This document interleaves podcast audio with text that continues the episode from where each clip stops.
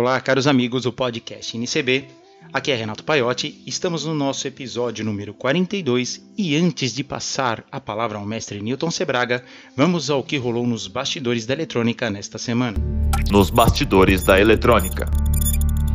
A primeira notícia que nós trazemos essa semana é sobre a LG. A LG lançou LG E Plus, que é um CI onde você já tem dentro dele aquele chipzinho SIM, aquele que você coloca no seu aparelho de celular. O intuito da LG nesse ponto é colocar vários devices utilizando o, protocolo LTE para conectar tudo que você possa imaginar. Mas sim tem que colocar o chipzinho extra, um número extra. Isso mostra que a luta das grandes operadoras e dos grandes fabricantes de componentes em que protocolo utilizar, Sigfox, LoRa, LTE ou Narrowband, é uma batalha árdua e cada um quer ter mais devices possíveis hospedados, sabendo que uma vez você é, disseminar ou você conseguir convencer os técnicos, os desenvolvedores a utilizar uma, um protocolo, esse vai ter uma grande chance de venda.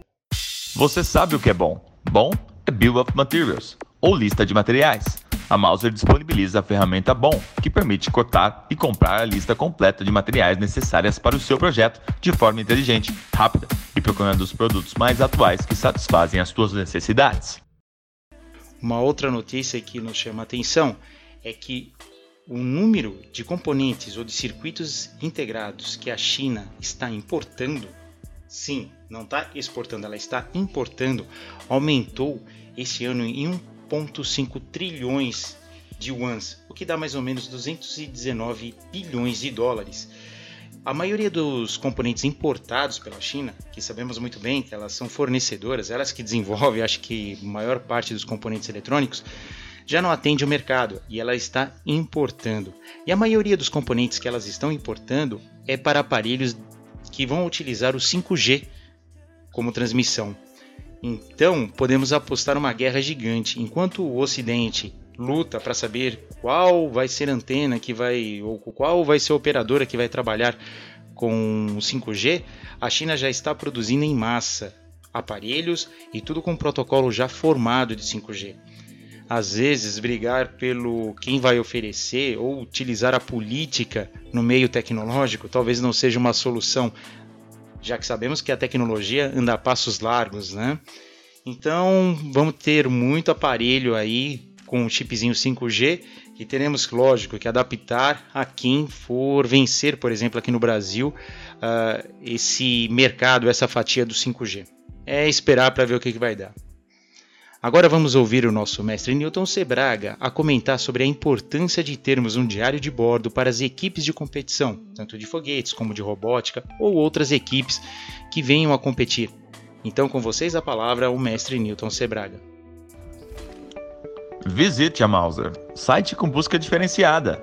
Datasheets e informações sobre o lançamento de componentes equivalentes impedem o uso de componentes que podem sair de linha do seu projeto.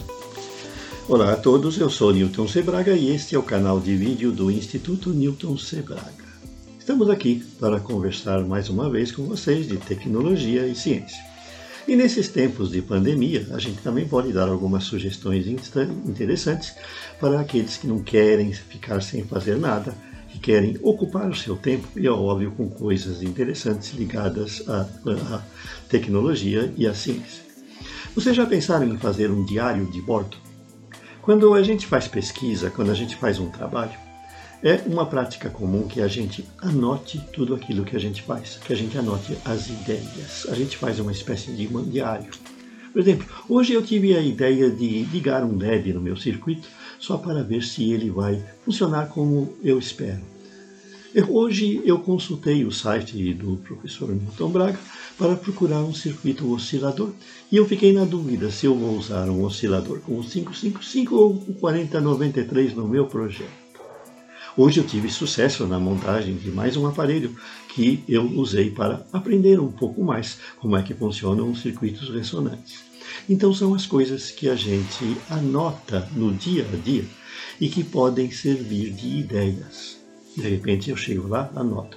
Hoje lendo um artigo num, num jornal, ou no, vendo um artigo na TV, ou ainda vendo um artigo no canal do YouTube, eu tive uma ideia interessante, a de fazer um circuito que produza determinados tipos de vibrações e que eventualmente pode ser usado na agricultura. Quem sabe isso não me dá uma ideia de um produto para quando a pandemia acabar e eu possa desenvolvê-lo. Você pode colocar depois. Andei pesquisando na internet a respeito do meu projeto e encontrei as seguintes soluções nos sites tais, tais e tais. Então vejam que se você anotar as coisas que você faz, você não deixa escapar as suas ideias. E mais que isso, você pode pôr ordem nas suas ideias. Um grande problema que eu vejo em alunos meus e até mesmo em pesquisadores profissionais, em makers, é a dispersão das atividades.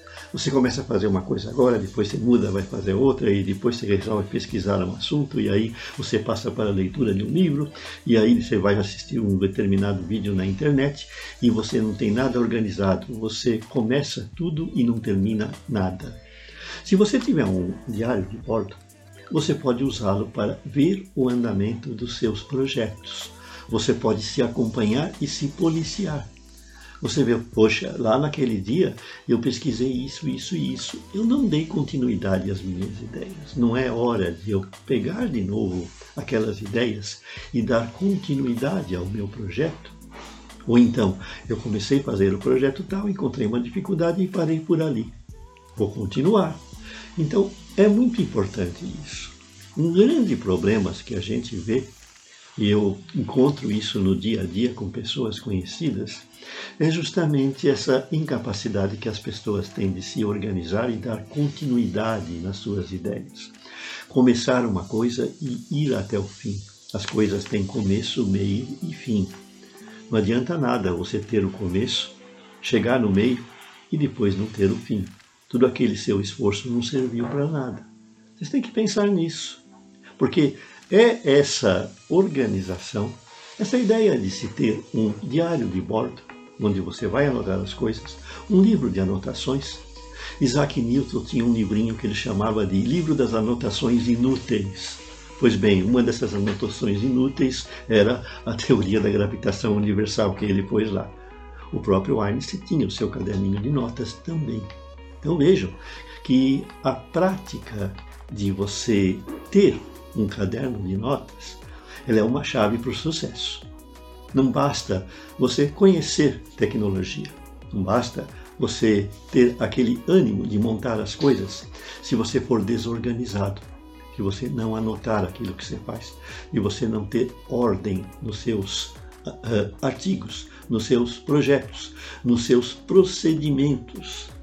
Você tem que saber organizar os procedimentos. Para mim montar alguma coisa, eu preciso ter uma ideia, ter um circuito, ter o material para montar esse circuito e ter condições de montá-lo e fazer os testes. São etapas que você não pode saltar, sob pena de você colocar em risco tudo aquilo que você pretende fazer. Nos nossos dias, é muito importante que você saiba se organizar e agir de uma maneira rápida para que você saia na frente. Hoje a competição é ferrenha certo? Se seu amigo é organizado e faz antes de você o projeto que você tem uma ideia, ele sai no mercado antes de você e você fica para trás e não tem ideia. Então pode uh, esquecer aquilo que você fez e você perde todo o seu trabalho. Pense nisso. Organização. Um diário de bordo. Um caderno de anotações. Um caderninho de anotações inúteis como a do Isaac Newton.